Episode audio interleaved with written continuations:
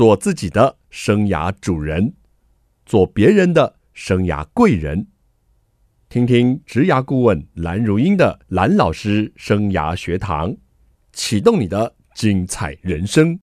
听众朋友好，欢迎透过环宇广播电台和 Parkes 的收听蓝老师生涯学堂，我是节目主持人蓝如英蓝老师。我们这个系列呢，进行的是职场 A 咖，我们要访问职场 A 咖，发现职场秘技，提升职场的竞争力。今天来到我们现场的 A 咖呢，是红赖光电 PU 事业处的处长高玉宇，玉宇好，主持人好，我是高玉宇，听众朋友大家好。这个女性呢，在职场成功呢，为数也不少啦。当然，我们平常的来宾呢，可能都男性啊。那女性呢，在职场要能够出头天呢，真的是很不简单。因为毕竟呢，有时候还要兼顾家庭。那我们今天来了一个很美丽的特别来宾哈，就是高玉宇。我们一起来朗读她的 A 咖履历。高玉宇，中华大学国际贸易在职专班。部进系统行政业务副理，卡尔登饭店业务副理，垂直电子股份有限公司业务经理，宏宇电国际股份有限公司董事长，自行创业十二年，对，好厉害耶！自行创业，其实你是从基层做起，哎，是。从小助理开始，小助理打杂的，真的，嗯，那个感觉 跟后来创业，大家都叫你董事长，应该落差很大吧？自己其实也本来不是很习惯这个头衔，因为毕竟董事长给人家感觉就是高高在上，好像要很老的样子。嗯，是对。那你有没有觉得，就是从小助理，然后一路走过来的体悟？有，其实我觉得当助理是十八般武艺，其实助理是老板最好的帮手。嗯，对。但是呼来唤去就是你的名字啊，玉小雨。哦，是是是。可是我觉得从这当中，你真的有认真的话，其实学到的是你自己的，是别人拿不走的。嗯哼，对。好，那你跟我们聊一聊哦。当初你在选择这个行业的时候，因为我们刚刚朗读你的 A 卡履历哦，有不同的产业你都有涉猎，那一路是怎么样这样走过来的？其实应该是说，我从高中毕业后，其实我本来是想要去当护士的。真假？对，可是我父亲会觉得说，就是那你要好好考试，去念那个大学的护理系。那其实呢，我成绩不是很好的学生，不爱读书啊。哎，不爱读书，但是一读书呢，其实那个文科都可以考到八九十分以上，很厉害呀。所以我爸妈就说我不读书嘛。对呀，我就猜对了。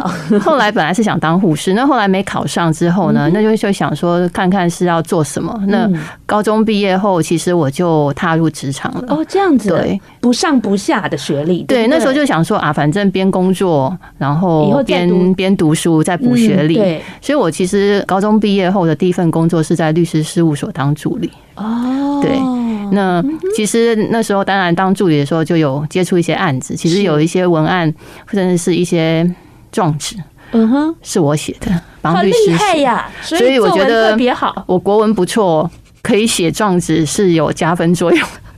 用字遣词，对，要能够搭得上这样。补到这种助理赚到了嘛？因为律师也很忙，真的。有的律师很会讲，但是你要他用写的，他不见得有耐心去写下来，他写不出来或者不擅长。是，所以助理的工作其实很杂，然后包括到了饭店业啦，或者是说在工程顾问公司，其实都是。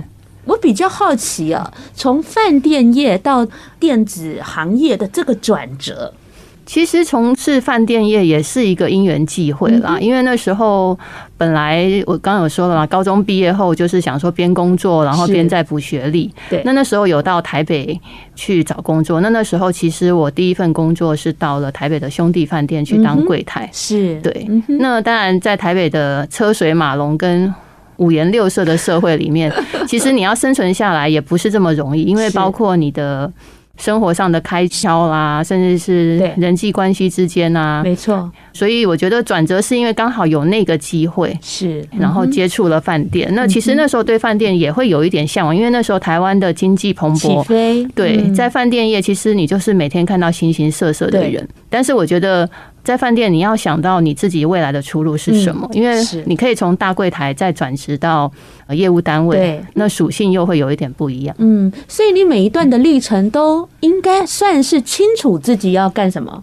就是你要去想说，其实你下一步，嗯，那你还可以做什么？嗯哼，那为什么会想要创业呢？其实我创业是有一点半推半就，应该是说被朋友推着往前走，因为他们想创业，但是呢。可能需要一个 partner，那他们觉得可能我适合，嗯，对，所以我觉得当初我是被拉成一个 partner 的这个角色。那只是说在创业的过程中，创业了之后，然后呢？其实我们常常在职场上就要想，然后呢？对，所以创业后就开始要想，那我们的下一步是什么？自己当老板啦，对，那要考量的层面就会相对的比较多，包括业务面啦，对，资金面啦，甚至是客户的。属性，嗯哼，怎么去 focus 定位？是，所以我的创业是有一点被迫的。其实那时候我朋友来找我的时候，我以为他们就是开开玩笑就说：“哎，心迪姐，那我们来开个公司吧。那你负责行政啊、采购啊，反正你以前对公司内部的都很熟悉。那业务的部分我们去好。然后那时候我都以为他们开玩笑，结果过了一两个月，他们突然问我说：“心迪姐，你公司名字想好了没？” 然后我才傻眼，我说：“你们是讲真的？”他说：“当然是真的啊。”然后那时候我才很认真想说啊。那那时候其实有点害怕，也不太敢贸然开公司，因为人家一定会觉得我大头症嘛。对，你好好的工作不做，然后那时候当然也已经是家庭主妇，另外一个身份是家庭主妇啦，有小孩也有家庭，大家都会觉得要安定。是，那你哪来的勇气？去开这个公司？你要回答问题，哪来的勇气？其实那时候走一个很老套的方式嘛，我们人就会去算命嘛。真的假的？对，那后来。有一个算命师讲说，你可以去创业，你适合当老板，还有点不太相信。其实我去问了三个老师，都说适合，都说你可以开公司，你适合当老板，天意啊！对，然后那时候我就觉得，好吧，好像应该是这样，所以就去做。一群人怂恿你，搞不好他们收买了这三个算命师。还好这三个算命师在不同的县市。哦，我的剧码想的太多了。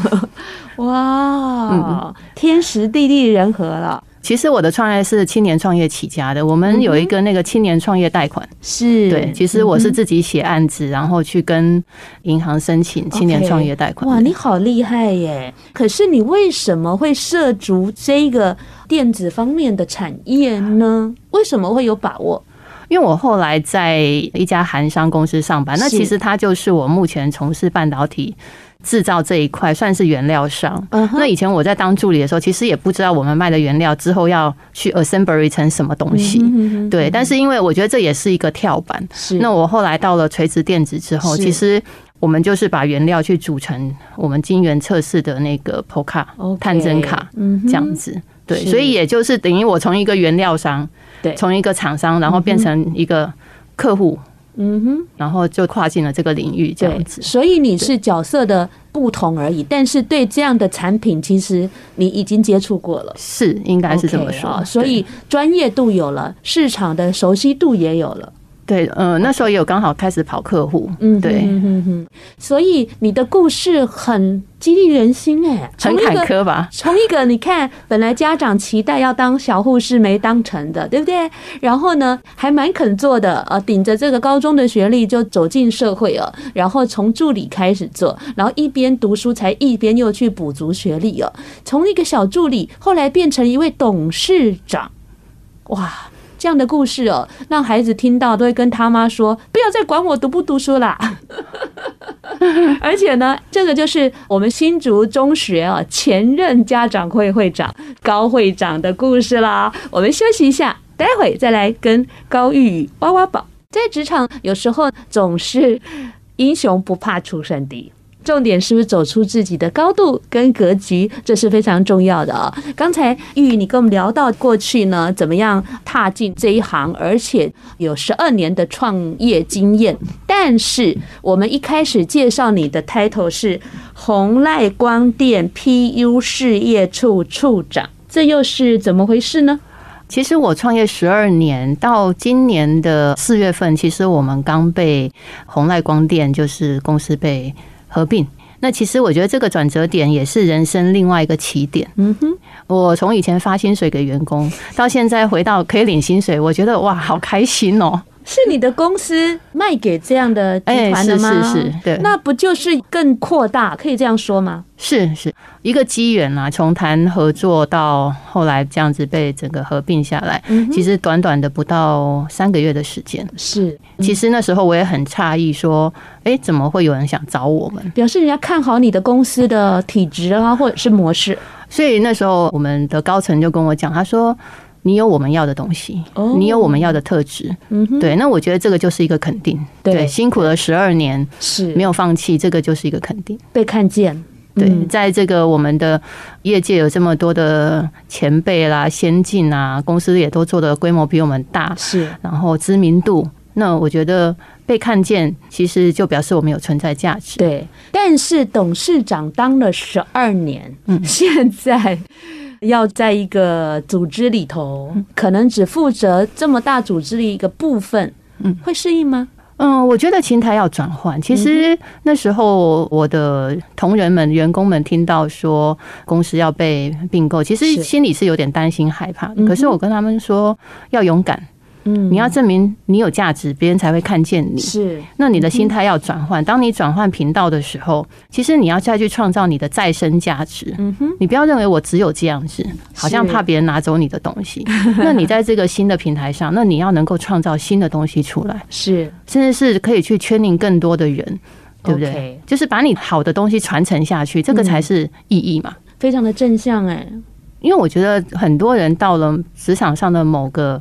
地位的时候，他舍不得放，他也舍不得丢，然后就紧紧抓住自己现在拥有的。可是他不知道，其实他还可以再去学习，再去扩充，甚至也许可以看到另外一条路啊。嗯，对，因为我们人的身体都会老化，是。那我们的工作其实像我们的技术人员都是要看显微镜的。嗯，那眼力。体力，然后耐力。以前年轻，你可能很有耐心，坐在那边 两三个小时、三四个小时不动。可是现在可能没有办法。那你总要去试着再去想想看，那我在这个新的平台，我是不是能够？去把我所学的发挥出来，嗯，然后你再去圈你新人的时候，这也是你的徒子徒孙啊，那也是一种成就感啊。是，所以呢，你在并购过程中啊，不只是自己的心态要调整啊，你还连带着哈要去告知你这个旧班底啊，旧的这些同仁们啊，是怎么样继续往前。对，当然有些人可能选择他要离开，但是愿意留下来的就是继续的前进。是 OK，那一路走来。你出社会的时间很早，你现在进职场这样好几十年了。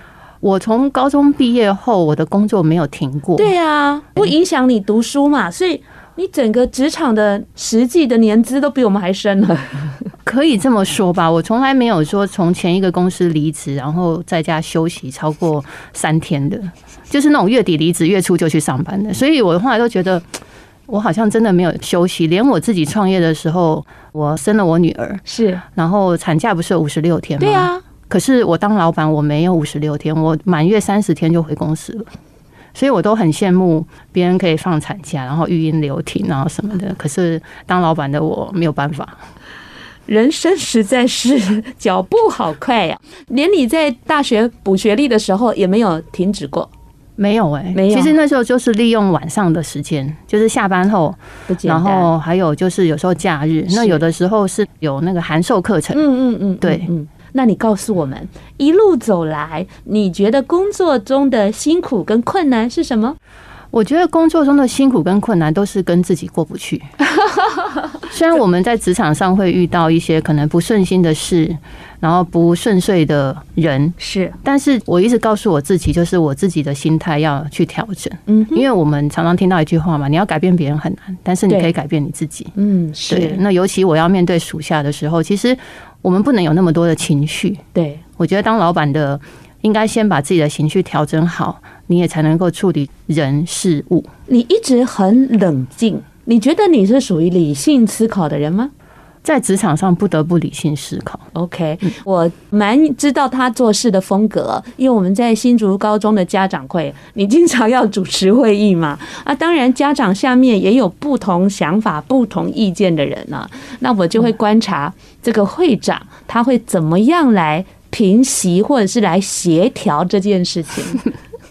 我就发现哇，这个女生不简单呢，非常的冷静，在他脸上看不出那个情绪很大的波动。这点就是我一直注意到你的一个很厉害的地方。原来你都偷偷在看我，对，我都没有专心在开会，我都在欣赏你。哎、欸，我要从你身上学习呀，对不对？观察呀。所以刚才玉宇跟我们说呢，不要再跟自己过不去啦。那一路走来，工作上有什么乐趣跟成就？除了那种哈很疯狂的，只休了三十天产假。其实我觉得，像我的工作性质，我很常在外面跑来跑去，开车跑来跑去。我的车子一年可以跑四五万公里，所以我觉得我还蛮适合去开计程车。你想做 Uber 吗？我觉得，其实，在跑来跑去的过程，其实也是一种享受。因为像我们这个行业，我们要去客户端，就是要去取件跟送件。是。那其实有的时候，我会走不同一条路。董事长干嘛自己去呀？你？我觉得你亲力亲为哈，有的时候你才可以听到客户真正要的是什么，然后客户会反馈给你的声音，不管是好的或不好的。我觉得不是不去信任员工，是因为我觉得让员工看到你也很努力。当老板的不是只是坐在办公室吹冷气，对，那我都这么努力了，你有什么理由不努力？哇！这一招很高耶，不过我还蛮享受开车的过程啊，因为譬如说我可能固定去的几家客户，我可能平常是走 A 路线，但是有时候我可能就会绕 B 路线，我可能会从后山进去，是或者是故意爬一个山坡过去，所以我觉得其实过程当中你去欣赏。有时候你会发现路上还有蛮多原来你不知道的事，然后你不知道的店哦，原来这边另外别有洞天。对，我觉得我是这样子去调试我的工作心情的。对，包括我觉得你答应客户的事情你有做到，也是一种成就感。嗯，客户会信任你。嗯，从你开车呢会挑不同路线来看，你是一个蛮有创意的人。不错不错，因为这样可以遇到不同的风景，甚至遇到不同的事物。我是节目主持人蓝如英，蓝老师。蓝老师生涯学堂是每个礼拜二晚上七点在环宇广播电台 FM 九六点七跟听众朋友空中相见，在隔个礼拜二的早上七点哦，您上班的时候也可以听到节目的精彩重播，还有在各 Podcast 的平台都有我们蓝老师生涯学堂节目的同步播出。欢迎听众朋友锁定您最喜欢的收听方式，跟着蓝老师一起来学习。我们今天进行的是职场 A 咖的系列，邀。请到的这位 A 咖呢，是鸿赖光电 PU 事业处的处长高玉宇。听众朋友们，大家好，玉宇，你的声音好好听啊！有透过广播，怎么变温柔了？哦、平常你觉得你的个性是比较活泼，还是比较内敛？跟我不熟的人会觉得比较内敛，可是跟我熟的人就觉得还蛮活泼的。OK，对，因为面对客户也是要活泼。但是董事长会不会有一个形象，就是要？偶包或者是职业形象，我觉得职业形象就是说在穿着上面，那是对你职业的一种尊重。嗯哼，那我倒没有什么偶包啦，因为我觉得其实配合不同的场合，你必须要适时的做出一些。适当的表现，那包括可能在跟客户应酬的时候，你也不可能就摆个架子在那边，又不是端一尊妈祖这类呀。对，所以你还是要主动去跟客户就是聊聊啦，是，然后或者是去创造话题，对，然后创造一个气氛。嗯嗯嗯，有我看到你在竹中的这个校庆啊，还扮成这个 扮成什么？你自己说好了。那个扮过两个扮相吧？对对，一个是神灯精灵的那个神灯嘛，然后一个是那个好像。那个卡通是什么？然后我好像变弄成一个巫婆是吧？还是什么之类的？所以我们还是可以配合各种角色演出的，对不对？是是是，当然，对，做什么要像什么，这非常重要哦。回顾一下你职场一路走来，有没有特别影响你的一件事或一个人呢？这当然有。那先从事件来说，其实这个事件造成我人生中也很大的挫败，那甚至是造成公司的整个营运的影响，是足足也影响了五六年。哦，这个事件是生意场上的一个信任度，还有一个诚信度的问题。那其实我们也因为受到客户的影响，跌了一大跤。哦，这个一跤呢，其实我觉得我并不后悔。嗯哼，虽然在当下其实很。茫然无措，但是我选择面对，是受客户的拖累了吗？嗯，帮客户可以这么说，就是说，等于是当初也有一个投资方，有一个客户说要投资我们。哦，对，但是后来并没有如他所说的去完成这样的动作。那在他提出原本要合作的条件的时候，其实我们是需要去备很多的，不管是资金啊、人员啊，然后设备啦，等于是说。你把厂开下去了，产能扩了，可是实际上到后来你会发现，哎，怎么不如预期？是，对，那所有的压力都会在我们这边这样子，所以那个算是人生的一个挫败。那你怎么挺过去的呀？我觉得选择面对很重要，因为如果我的同仁、我的员工，甚至是我的厂商、我的客户都挺我了，那我没有理由不走下去啊。因为那时候也会面临人生的负债啊。是对，那负债你又不能够。一走了之，你一走了之，你留给不要说是家人朋友啦，或者是说客户什么员工，我觉得其实我们自己心里也过不去。是，而且我觉得他们知道我跌倒之后，其实我觉得他们还是愿意支持我，嗯，往下走。那是在创业的初期、中期还是后期呢？呃，算是创业的中期。嗯，对，等于说你事业到了一个在往上爬的高点的时候，突然。衰落到谷底的那种感觉，嗯嗯、所以呀、啊，不说真的没有人知道。当然，其实外表看起来每个人都光鲜亮丽了，事业都有成的感觉，是但是他所面临的这个挑战或者是冲击，嗯，有时候不为人知。哎，当然啦、啊，因为变成说家庭的这个部分也是一个很大的冲击，因为毕竟。日子过得安逸舒适的时候，大家都不会想说我哪一天会怎么样，对，都会一直以为自己会这样一路顺风下去。是，其实那个危机意识是没有的。可是当状况发生的时候，你需要的资源很多。嗯，那当然啦，其实冷嘲热讽啦，然后等等的，甚至是。不被家人谅解啦，或者是什么时候，这个都是一些创业过程当中的一个挫败。到底你应不应该再坚持下去？那你坚持下去的理由又是什么？对，只是为了要当董事长好听吗？我觉得你应该是一种承诺吧。是啊，嗯，对。那包括还有银行端啊，是 对，银行端我们也有公司的一些那个贷款啊。那我要是跑了。银行的经理就要被预放，他可能就要被调到绿岛去了。对，所以那时候我有跟银行经理说：“你放心，我会撑住，不要让你被调到绿岛去。”哇，你真的好有 guts 哎，太棒了！那职涯过程中，你说也想跟我们分享影响你的一个人？呃，其实我觉得，当然不只是一个人呀。可是我觉得我很感恩的是说，其实那时候。我有一个客户，然后他也知道又有共同的客户群，嗯哼，所以其实那时候他知道我们公司发生状况的时候，他给我的鼓励很多。那他举例了他自己的原生家庭，他父亲的创业失败，然后造成他们家的支离破碎。哇！所以其实那时候我讲坦白话，他其实是建议我放弃的。嗯哼，那我觉得放弃很容易。嗯，就拍拍屁股走人了嘛。是对，那员工就之前啊，然后跟大家就说对不起，就算结束嘛。是，那我觉得其实这个人他对我的影响就是，他告诉我说你要选择面对，不管你要选择结束还是继续。是。那他自己的故事，当然我在这边就不多说了。但是我觉得，其实他觉得事业的挫败造成他的家庭很大的受伤。对，那这个可能是造成他嗯后来在事业上他比较，他也不敢。创业其实他也是一个非常有才华的人，但是他很怕，就是小时候父亲创业失败的那个状况，然后又发生在身上。对，所以我觉得其实他给我的鼓励，不管是正向的还是负面的，我觉得在那个时候对我来说是一种安慰。嗯，毕竟曾经有这样经历的人，让你看到这样的抉择是很重要的，不管你做什么抉择。因为人都喜欢把自己包装的很好，没错。那他在知道我们公司的状况的时候，他愿意把他自己的故事是拿出来跟我分享。那我觉得其实这个就很重要了，对，因为有的人可能只会说说啊，没关系啦，就重新开始嘛，什么再加油。可是我觉得他能够很无私的把他自己那种心底的。声音讲给我听，我觉得很重要。嗯，那在创业中期的一个风暴哦，嗯，你挺过来了啊。但是从这个当中，你学到什么事？我觉得学到的事情就是你要选择面对，然后选择断舍离。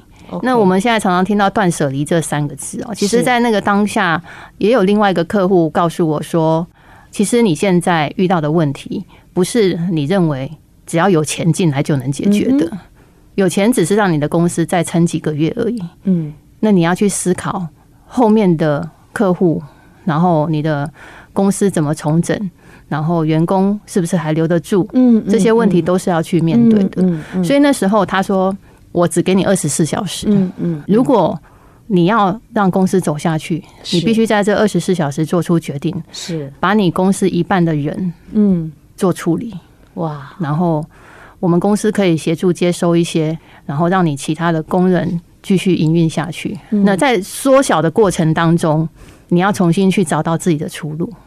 对，我觉得这个部分其实是。我们都会想说啊，公司人数多，看起来就好看嘛，是像比较气派嘛，嗯，对。可是这个心态转换是最重要，你怎么从大可以变小？嗯，所以那时候我想到我朋友曾经跟我讲过一句话：人要蹲得越低，才能跳得越高。嗯哼，所以我就选择二十四小时后隔天到公司跟员工开会，告诉他们公司新的状况跟新的营运模式，真的是非常刻苦铭心的一段历程。人要蹲得越低。才能跳得越高，是我们今天的来宾哦，给大家一个他从创业过程中哦遇到重大危机后的一个很大的体悟，他是用他的血泪得到的经验，那 我们很轻松的哦就能够学习到，希望在职场的路程中走得更顺遂。玉这样一路的职涯走来哦，有没有哪一些关键的因素哦？虽然你一直很客气，说自己没有什么成功啊，没什么成就，至少有什么因素让你可以这样子挺过来？嗯，我觉得其实与人为善，然后当你可以帮助别人的时候，我觉得就要愿意去付出。嗯哼，当然在职场上，我觉得我们常常说我们要防小人，我常常听到大家都说要防小人。对呀，可是我曾经一个反思，那我们是不是别人的小人？还是我们是别人的贵人呢？是对，所以其实后来我觉得，如果你不要想说这些人是小人的时候，你把它转换成他们可能是你的贵人的时候，我觉得也蛮好的啊。是，对，因为这些激励就是会变成你未来的养分嘛。虽然当下你可能情绪上过不去，嗯嗯，心理上过不去，是对，很气，然后很恨，等等等。可是其实走过之后，你回头想想，没有那些激励。你哪来现在的这些资料？哎呀，那是你现在有这个高度啦。如果我们收音机 Podcast 旁边的小朋友们，他们大概说：“嗨呀，这位姐姐，这位阿姨，怎么在讲这个名人伟人的言论呢？” 好，就是与人为善哈，还有我们愿意付出啊。其实我从你身上真的看到这八个字了，因为你在做新竹高中的家长会会长哦。哎呀，经常哦帮学校整顿那些杂草啊、废弃物啊，亲力亲为耶。我觉得你给人家的帮助，就是要给人家他所需要的，嗯，不是我们想要的。没错，你真的体现了这几个字啊！而且在家长会啊，真的出钱、出时间、出力气，没有没有，还有无限的关爱啊，真的是非常的温暖了校园的每个角落。那如果呢，听众朋友他也想学习你，要踏上这个创业之路，你会给他们什么建议呢？我觉得其实我的创业是。误打误撞，因为现在大家要创业都会写很多的 proposal，对哦，要写很多的营运计划书、财务计划等等等等等等。可是计划永远赶不上变化，是。所以创业的时候，其实当你遇到挫折跟困难的时候，你的那个灵活度的转变或者是转念够不够快，其实会影响到你后续企业或者是整体的走向。嗯哼，所以创业很不容易。当然，很多人是抱着梦想去创业啊，是，但是因为现实不如，那其实就扼杀了他们当初创业的热忱啊。嗯，那当然，很多人可能遇到资金面的困难的时候，那个是很多创业者会遇到的，所以不能太梦幻。当然啊，因为你开店可以弄得漂漂亮亮的啊，开公司也可以弄得漂漂亮亮，你也可以把你的办公桌、办公椅弄得很豪华、很气派。可是那订单从哪来？对。现金流从哪来？甚至是人才从哪里来？是，我觉得这个都是要去考量的。OK，那接下来我要跟你进行一个快问快答，是准备好了吗？可以。那你要很快给我你的答案哦。是，好。你小时候最想做的是什么工作？护士啊。您最大的优点或强项是什么？优点哦，就像打不死的蟑螂吧。您在看求职者的履历表的时候，最在意什么？他对自己未来的规划。您在面试的时候，最喜欢问求职者什么问题？当他遇到挫折的时候，他会去跟谁说？如果有机会重新选择，你还会做这一行吗？可能不会。您若不会，您会做哪一行呢？我还蛮想开花店的。您未来有什么很想做的事情？退休后也可以去环游世界，或者是去当志工。那要疫情解散啊！哦，是是是是是。好，我刚刚听到的哈，那护士当然我们一开始有聊，最大的优点是打不死的蟑螂啊。我觉得就是你要能够一直有站起来的勇气啊，所以你创业过程中怕困难。我觉得困难就是要去面对啊，你可以想出解决的方法。是，那 A 这条路，B 这条路，C 这条路，嗯，对，我们可以去做一个评断嘛。其实我很感恩我公司的董事，他曾经跟我讲过一句话，我觉得受用很深。他说：“人要先想输，再想赢。”嗯哼，所以我常常觉得，那既然我又想赢，那我要先面对输啊。那输的时候，你要知道你自己输在哪里。OK，那挫折的时候，你要知道自己错在哪里。嗯哼，小强精神，我以为你会说阿信精神，感恩的心。阿信是甘愿受，可是我觉得打不死的蟑螂是更贴切你。受挫力要有，OK，对，受挫力要有，大家笔记了没有啊？好，那刚刚你很可爱哦，说不会想要继续做这一行。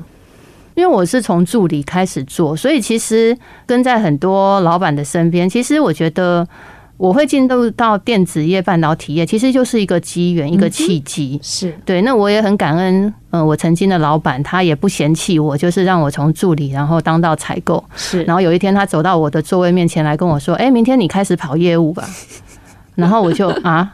哦，好吧，所以其实那时候我也不知道我们公司的东西的组成叫做探针卡。哦，但是他就说，那你就开始跑业务啊，我就去啦，就拿了客户名单，自己去打电话，自己跟客户约，然后不懂的地方就请教客户，所以我觉得这个也是人生的一个机缘。呀，对，也许他有看到我的特质吧，对，你想开花店呢？